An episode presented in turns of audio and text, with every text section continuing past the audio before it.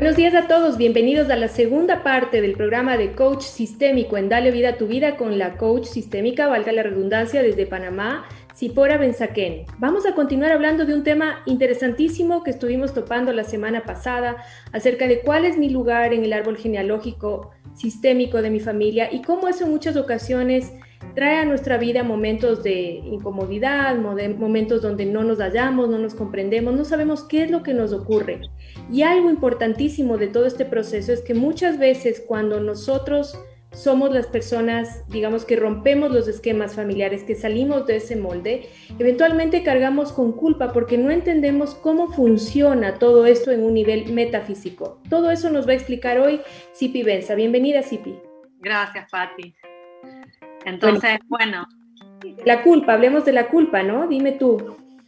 La culpa, em, desde el punto de vista de los sistemas y desde esto que tú estás diciendo, desde el punto de vista de lo, que sentimos cada vez que vamos a tomar decisiones o tomar eh, paradas frente a la vida, que van de alguna manera en contra o desafiando a nuestro sistema familiar, aunque lo que vayamos a hacer sea algo buenísimo, como dije, como dije en, la, la, en la anterior entrevista. Puede ser una persona que está dejando de hacer una actividad ilegal para ser un gran médico, para ser un gran arquitecto, lo que sea. De todas maneras, esa persona, al sentir que está arriesgando su pertenencia a la familia, va a sentir esta culpa.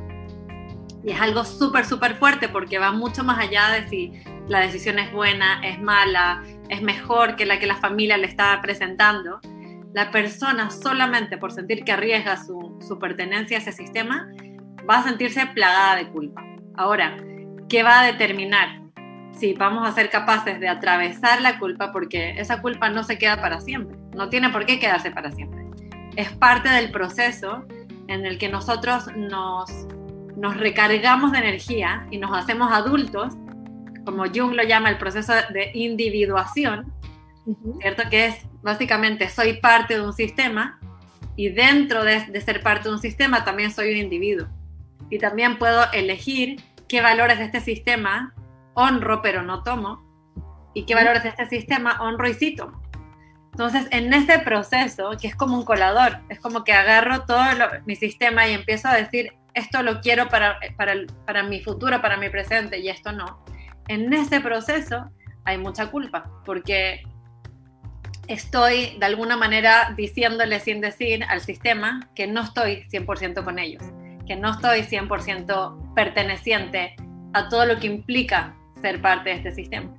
Entonces, muchas veces no solamente es algo interno, muchas veces hay reacciones, la mayoría de las veces hay reacciones en donde los padres, los hermanos, los abuelos se sienten de alguna manera desafiados o amenazados o abandonados por esta persona que está decidiendo tomar un camino algo diferente. Y este proceso eh, necesariamente va a venir con culpa, porque la, lo que vamos a desarrollar en términos de peso emocional, de, peso como individuos, de peso como algo positivo me refiero, de peso interno, de como sustancia que vamos a desarrollar para poder atravesar esa culpa, es lo que nos va a permitir llevar o traer esto nuevo al sistema que le va a dar este upgrade al sistema. Si no atravesamos la culpa, y creo que todos podemos pensar en ejemplos donde las personas tenían ganas de hacer algo o tenían un sueño desde una carrera hasta casarse con un tipo de persona, hasta vivir en otro país o lo que sea, o simplemente cambiar de religión o cambiar de práctica religiosa. Y cuando ven esta reacción de la familia, de alguna manera a veces muy directa, tipo te desheredo, o a veces indirecta de una lejanía invisible, la persona simplemente decide echarse para atrás y decide no atravesar la culpa. Entonces... es como una sensación de, hablo por mi persona porque como dije yo me he alejado mucho de, este, de estos patrones familiares que yo siento que no me representan como, como individuo. No digo que estén mal, digo que no son afines a lo que, a lo que yo quisiera para mi vida y uno siente como una sensación de también en un inicio, creo que previo a la culpa o posterior a la culpa es confuso todo y por eso es tan importante la asistencia de un coach como tú. Es como una sensación de yo no merezco, o sea, yo no merezco ser parte de esto. Ellos son demasiado cool, demasiado wow y yo soy nadie. Eso fue lo que yo percibí. Claro que era una ilusión, pero bueno. Tú dijiste la palabra clave, no merezco ser parte.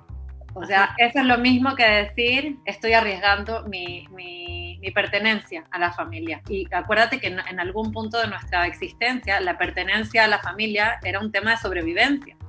En algún punto de nuestra existencia, ese pertenecer sí dependía de nuestra vida, de ese pertenecer. Entonces, de alguna forma, parte de nosotros sigue sintiendo ese pertenecer como algo de vida o muerte. Y eso es lo que a veces nos hace sentir confusos porque si yo siento que estoy tomando un camino bueno, pero en la conciencia de mi familia, de hecho en constelaciones se le llama la buena conciencia. Para, un, para una familia de, de mafiosos, la buena conciencia es ser, es ser mafioso.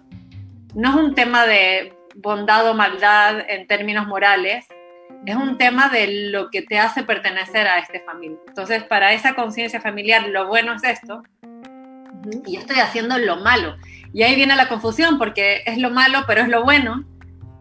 Y, cuando, y ese proceso de discernir que es lo bueno para la conciencia familiar, pero no es lo que yo necesito para mí o no está alineado a mí como individuo, ese proceso hasta que uno aclara que no es ni malo ni bueno, es diferente, ese proceso yo creo que es la confusión a la que te refieres y que va mezclado con mucha culpa, que es nada más y nada menos que el miedo a ser excluidos de la familia.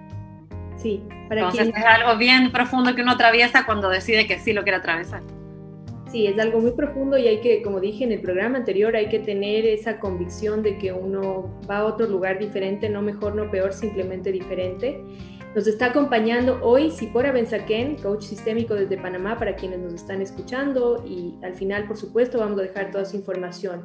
Sipi, ¿qué rol juegan las lealtades. Ahí este, esto se escucha mucho en redes sociales, se ve mucho de que hay estas lealtades que ni siquiera percibimos conscientemente. Cuéntanos un poquito de eso. Bueno, las lealtades son exactamente lo que, lo que nos hace tan difícil este proceso de individuación. ¿Qué es una lealtad? A ver, para, para explicar lo que es una lealtad, tengo que explicar un poquito lo que es un anhelo, ¿cierto? Otra, otra como término que está mucho en las redes sociales también es, el, es el, la herida infantil, ¿no? esto de la herida infantil. Y la herida infantil es básicamente el espacio que hay entre, a ver, ojalá que explique esto súper claramente, el espacio que hay entre lo que yo anhelo que sea mi papá y mi mamá, que es un anhelo universal, es como algo que está en el inconsciente colectivo, ¿cierto? Todos tenemos esta imagen arquetípica de lo que es una madre, la madre que nutre, ¿cierto? La madre que cuida, la madre que es incondicional, y lo que es este padre, que el padre protege, que el padre es un dador eh, infinito, trae la abundancia, trae la protección a todos, ¿no? De alguna manera todos tenemos esa imagen inconsciente del madre, de la madre y del padre. Y cuando llegamos a este mundo, hay muchas eh, formas y momentos en las que nuestros padres reales, no nuestros padres arquetípicos, nuestros padres reales no llegan a cumplir con, todo ese, con toda esa imagen interna que tenemos de cómo es una madre y un padre. Y ese espacio que hay entre esa imagen y la realidad es lo que se llama un anhelo, que es todo ese espacio que me hace sentir que no logro llegar a completar esa imagen. Y se puede ver, por ejemplo, cuando no nos sentimos entendidos, cuando no nos sentimos vistos, cuando nuestra mamá estaba demasiado eh, triste porque estaba haciendo un duelo y nosotros teníamos solo tres años cuando eso pasaba y no, y no nos podía ver y no nos podíamos conectar. O cuando mi padre estaba demasiado angustiado porque no sabía cómo iba a pagar las cuentas a fin de mes y yo buscaba ese padre protector y mi padre protector no podía estar como protector porque estaba él muerto de miedo. Todos estos espacios entre esa imagen arquetípica universal y la realidad es lo que se llama la herida infantil. Entonces, esa herida infantil genera lo que se llaman los anhelos. Los anhelos es el no, el quiero algo que no logro obtener. Y se queda como, se queda en nuestro interior merodeando y merodeando y merodeando. Entonces, ¿cómo me conecto con mis padres? Y ahí vienen las lealtades cómo llego a mi mamá, cómo llego a mi papá. Si mi mamá, he escuchado tantas historias donde cuando nacía el bebé justo había muerto la mamá de la mamá, entonces esa mamá estaba en un duelo terrible. O justo había pasado algún tipo de desastre familiar o financiero y el papá estaba completamente ido, lo que se llama emocionalmente no disponible o físicamente no disponible. Entonces el niño empieza a buscar cómo le llevo, cómo les llevo. Entonces si mi mamá está sintiendo una profunda tristeza y yo solo y está mirando hacia esa tristeza. En constelaciones, cuando, cuando se usan los muñequitos, se ve que la persona no está volteada hacia el hijo, está volteada hacia otro lugar. Está mirando a su hermana que murió en un accidente de, auto. Está mirando hacia, hacia los problemas que tiene con el marido, que tiene tantos problemas de pareja que no logra mirar al hijo. Entonces es como que el hijo, el niño, se une o le llega a la mamá a través de conectar por lo que ella está mirando. Si es el dolor, entonces yo voy a como transformarme en ese dolor y voy a ser un niño como triste para tener afinidad y poder conectarme a través de eso. O un síntoma físico, ¿cierto? Si, si mi mamá está mirando hacia, hacia los problemas físicos, hacia la enfermedad, yo voy a como traer a mi vida eso para poder conectarme con ella. Y esto se puede alargar muchísimo. De hecho, hay personas que, hay personas que están en su adultez alejadísimos de sus padres y te dicen, yo mis papás no los quiero ni en pintura ni pienso en ellos, pero están implicados a través de ellos, con ellos, a través de estas lealtades. Entonces la persona desarrolla algo que inconscientemente lo une a su mamá, que muchísimas veces es un síntoma físico y es súper triste de ver porque la persona está alejada a nivel de relación, pero a nivel de vínculo está completamente conectada a través de estas lealtades. Entonces tiene esta tristeza que no sabe de dónde viene, o este síntoma, o esta angustia, o esta ansiedad, o esta imposibilidad, por ejemplo, de ser feliz en pareja, porque de repente su mamá fue tan infeliz en pareja que a través de esta infelicidad se permanece conectada al amor. Y esto son lo que se llaman las famosas lealtades, que cuando uno logra verlas, logra comprender que la forma de unirse a los padres no debe ser a través de lealtades, no debe ser a través de estos caminos como alternos, sino que debe ser de una forma más directa, no necesariamente que la relación tenga que restablecerse y ser maravillosa, porque muchas veces esto no es posible. Pero por lo menos a, nivel, por lo menos en mi interior, yo puedo sanar esa, esa relación con mi mamá a través de tomar a mis padres, que eso es otro tema para otro día también. Pero quiero, quiero que para dar esperanza también a las personas que obviamente no es siempre posible restablecer la relación. Lo importante, más que la relación incluso, es restablecer el vínculo, el vínculo que es incuestionable. O sea, vinimos al mundo a través de esa mujer y ese hombre y muchas personas niegan eso. No, yo no tengo nada que ver con esa señora, lo he escuchado decir. O se mantienen como en una distancia o se alejan lo más posible o están cerca pero emocionalmente completamente separados y, y esa realidad es una, es una mentira porque la forma en que vamos a permanecer unidos va a ser a través de estas lealtades, que normalmente hacen mucho daño también. Claro, claro que sí. Ah, me ha tocado profundamente este diálogo porque yo siento que, y lo he hablado con Vane Grunwald, que es, una, que es tu cuñada y que es una persona tan querida también para mí, de que yo desarrollé asma en mi infancia precisamente para, porque me di cuenta de que era la manera en que mi mamá estaba mucho más pendiente de mí que de nada en el mundo. Y cuando a través de mucho trabajo interior, tú me conoces muchos años y me di cuenta de que la raíz de esa enfermedad era esto precisamente y logré sanarme y ahora estoy bien. Y creo que uno puede, y ahí sí sanar, utilizo la palabra sanar porque en verdad nunca más volví a utilizar un, eh, un spray de Ventolin ni de ninguna de estos sprays que se utilizan para el asma, ni, ni, ni siquiera me acuerdo de que, de que tuve asma, ¿sí? Entonces creo que uno sí puede hacer ese trabajo profundo y, con la asistencia de personas como tú, profesionales, llegar a ese punto. Entonces, si bien, para concluir con nuestro programa de hoy, si bien nosotros eventualmente podríamos llegar no a restaurar la relación como, como ese marco del anhelo, de la relación idílica, perfecta con mi padre y mi madre, sí puedo llegar a restaurar el vínculo que como tú dices es innegable desde un lugar de, dijiste una palabra que a mí me encanta, que es honrar, honrar lo que es y, simplemente desde ahí empezar a tener una vida mejor, más dulce para nosotros. ¿Cómo honramos esos vínculos con los padres, City? Tenemos cuatro minutos. Diciendo, diciendo y sintiendo las palabras que acabas de decir. Tomar a los padres tal como son, aunque lo único que nos hubiesen dado, lo único, entre comillas, fuera la vida.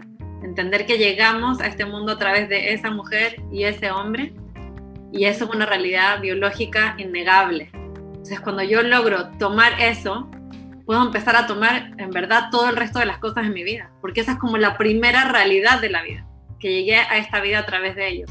Cuando logro tomar esa realidad, puedo empezar a fluir con el resto de la realidad.